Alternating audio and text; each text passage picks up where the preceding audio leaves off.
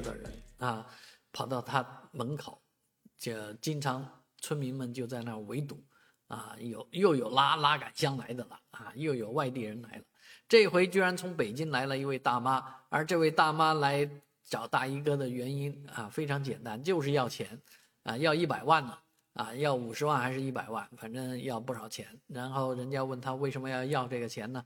他说我自己孩子这个上到出国外留学，啊，出国留学需要这么多钱，所以要跟大衣哥要这个钱。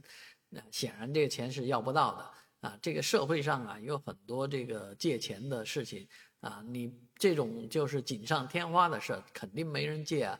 连大衣哥也肯定会懂这个道理，无非是这位北京大妈实在是太不懂人了，太不懂事儿。那当然也有可能人家就借着这个事儿想出出名啊。当然大妈的这身装扮啊，出名有什么用呢？啊，这无疑还是让这个大衣哥呢再一再一次的出了名啊。当然我们也呼吁啊，不是不应该进这样去骚扰大衣哥啊。也不应该把大衣哥作为自己出名啊这个道具使用